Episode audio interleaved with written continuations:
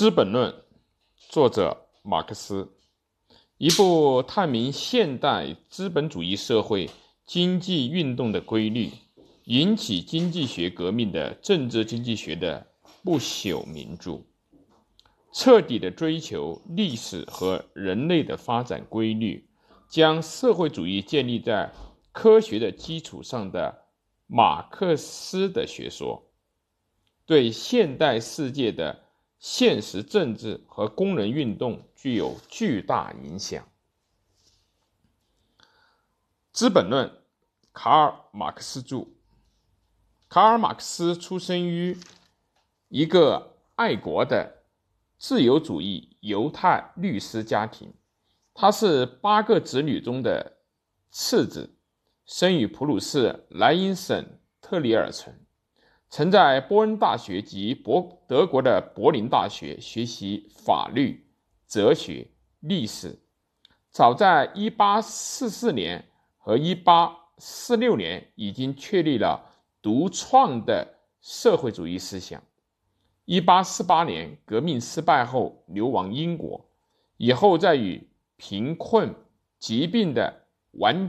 强斗争中，一直在伦敦从事。国际工人运动和经济学的研究，他作为科学社会主义和马克思主义的创始人，直到现在对世界的政治经济思想仍具有巨大的影响。不言而喻，《资本论》是马克思庞大著作中的压卷之作。是他丰富的经济学著作中的代表。然而，要想真正的理解其内容，必须了解他经济学研究的历程。《资本论》的第一卷，也就是1861年出版的；第二和三卷由恩格斯编辑，分别在1885年和1894年出版。马克思在1844年。经济学哲学手稿中有关于他的研究方法的记录，正如我们通过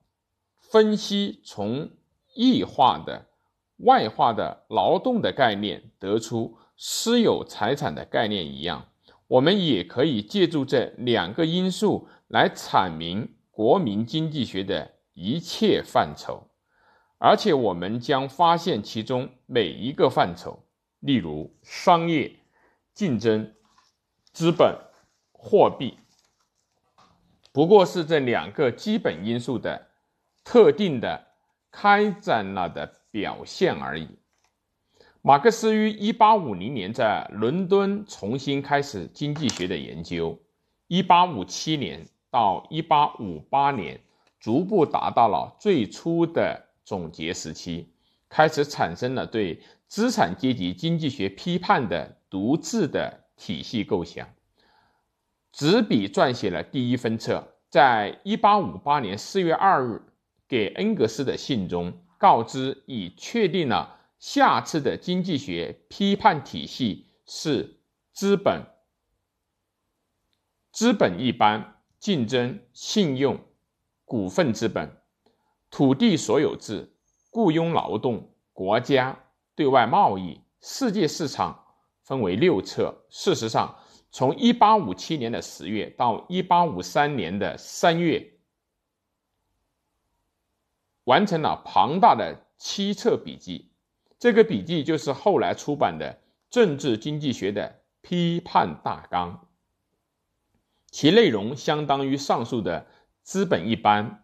由有关货币及资本的篇章、资本的生产过程、资本的流通过程、资本是结果实的东西组成。可以说的是，《资本论》的雏形。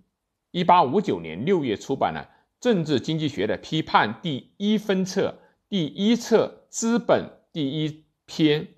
第一章商品，第二章货币或者。简单流通。在此之后，马克思着手研究和准备撰写了1867年出版的《资本论》的第一卷，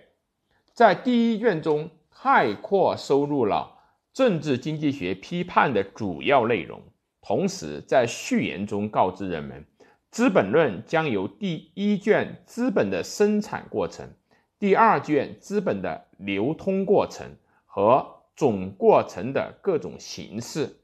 第三卷的理论史构成。在这里。第二卷以后的主要手稿已经完成，遗憾的是，在他生前没有实现著作的最后完成和出版。这样看来啊，《资本论》本身不仅是一部未完成的作品，而且可以认为只相当于政治经济学批判的基础篇《资本一般》。由此可见，马克思所探求的资本主义的批判体系的规模之宏大。概要，《资本论》的历史背景。在十九世纪的中叶，世界中心的欧洲虽然还大量存在着封建的土地所有制和前近代手工业的残余，但可以说在这里已经确立了世界资本主义的轨道。与此同时，也诞生了工会运动和社会主义的思想。其扮演着掘墓人的角色。马克思和恩格斯在《共产党宣言》中提出了“全世界无产者联合起来”的口号。马克思在1848年革命失败后流亡英国，在伦敦从事政治活动的时候，正式开始政治经济学的研究。1859年，以资本土地所有制。雇佣劳动、国家对外贸易、世界市场的秩序，考察了资产阶级的经济体系。作为具有他独创体系特色的第一册《资本》第一篇《资本一般》，出版了政治经济学的批判，继而《资本论》的第一卷于1867年出版。《资本论》全书是由资本的生产过程。资本的流通过程、资本主义生产的全过程和剩余价值理论四卷构成。第二卷、第三卷是在马克思去世以后由恩格斯编辑的，分别于1885、1894年出版。第四卷由考茨基编辑，于1905年到1910年出版。《资本论》的体系作为后来的马克思。经济学的基本文献是国际工人运动和社会主义研究的灯塔，但是究竟是马克思经济学体系的构想中的哪一部分发生作用，尚未定论。今天在国际上仍有争论。使用价值与生活，像人一样的生活。这一要求在任何时代都不会改变。为了充饥需要面包，为了自由的呼吸需要空气，为了表现内心的世界需要画笔。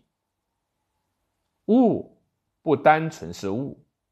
面包、空气、画笔之所以成为不同的有用之物，是因为其具有能够满足人们不同需求的。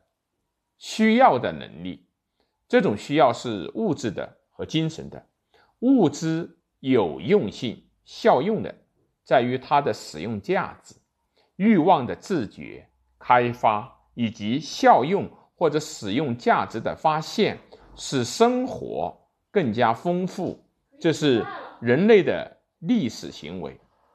使用价值像空气、水、处女地那样。是未经人类外力作用的自然的存在，在一般的情况下，人类劳动通过与自然资料的结合，才能够创造产品。劳动可以说是人类生命的发现和证明。其实，人使用自身的自然力，头。脚、手作用于外在的自然，并改变自然的质料；与此同时，也改变它自身的自然。这是人和自然的交流过程。因此，劳动是使用价值之父，自然资料是使用价值之母。这种产生使用价值的物质性劳动叫做具体的有用劳动。有用劳动一生产使用价值的具体的种类，不仅是使用价值的物质消费，衣食住，也包括使用价值的精神消费及精神的劳动，成为可能。人类的生活由物质劳动、物质消费和精神劳动。构成，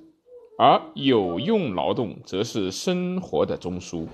这是一个不言自明的永恒真理。作为有用劳动，是不以一切社会形式为转移的人类生存条件，是人和自然之间的物质变换即人类生活得以实现的永恒的自然的必然性。然而，有用劳动是为目的、方式、对象、手段、效果诸方面所规定的。劳动方式、劳动的对象、劳动资料这三者把目的变为现实，其效率叫做有用劳动的生产力。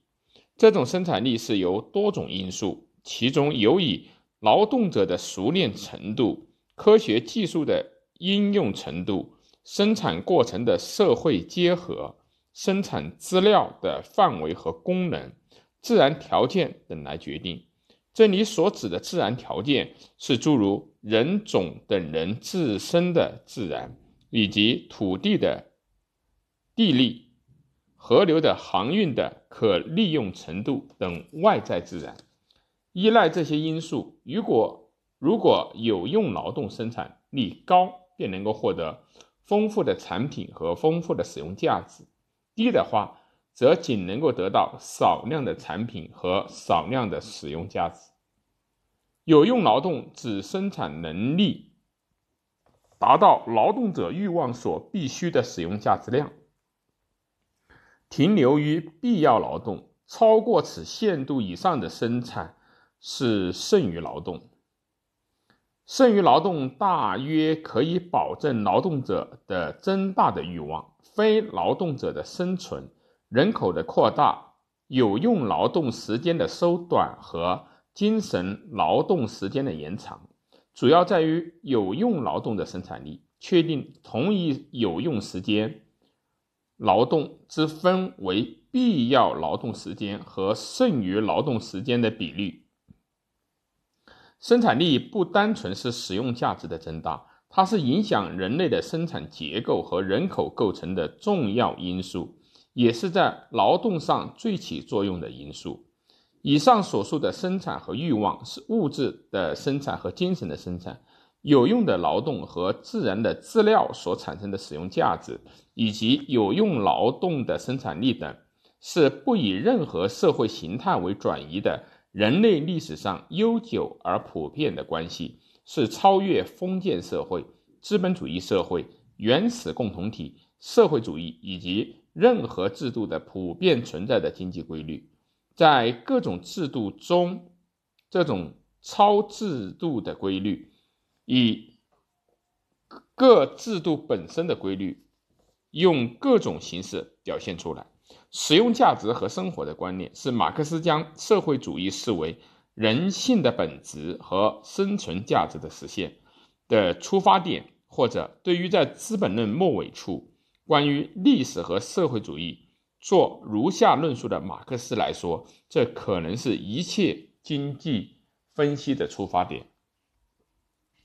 社会的现实财富和社会再生产过程中不断扩大的可能性。并不是取决于剩余劳动时间的长短，而是取决于剩余劳动的生产率和这种剩余的劳动借以完成的优劣程度等不同生产条件。事实上，自由王国只是在由必须的和外在目的的规定要做的劳动终止的地方才开始，因而按照事物的本性来说。它存在于真正物质生产领域的彼岸，像野蛮人为了满足自己的需要，为了维持和再生产自己的生命，必须与自然进行斗争一样，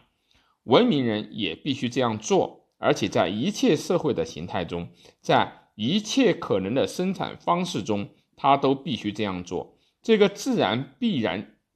性的王国会随着人的发展而扩大，因而因为需要扩需要会扩大，但是满足这种需要的生产力同时也会扩大。这个领域内的自由只能是社会化的人联合起来的生产者，将合理的调节他们和自然之间的物质变换，把它置于他们的共同控制之下，而不让它作为盲目的力量来统治自己，靠消耗最小的力量，在最无愧于和最适合于他们的人类本性的条件下来进行这种物质交换。但是不管怎么样，这个领域始终是一个必然王国。在这个必然王国的彼岸，作为目的本身的人类能力的发展，真正的自由王国就开始了。但是这个自由王国只有建立在必然王国的基础上，才能够繁荣起来。工作日的缩短是根本条件。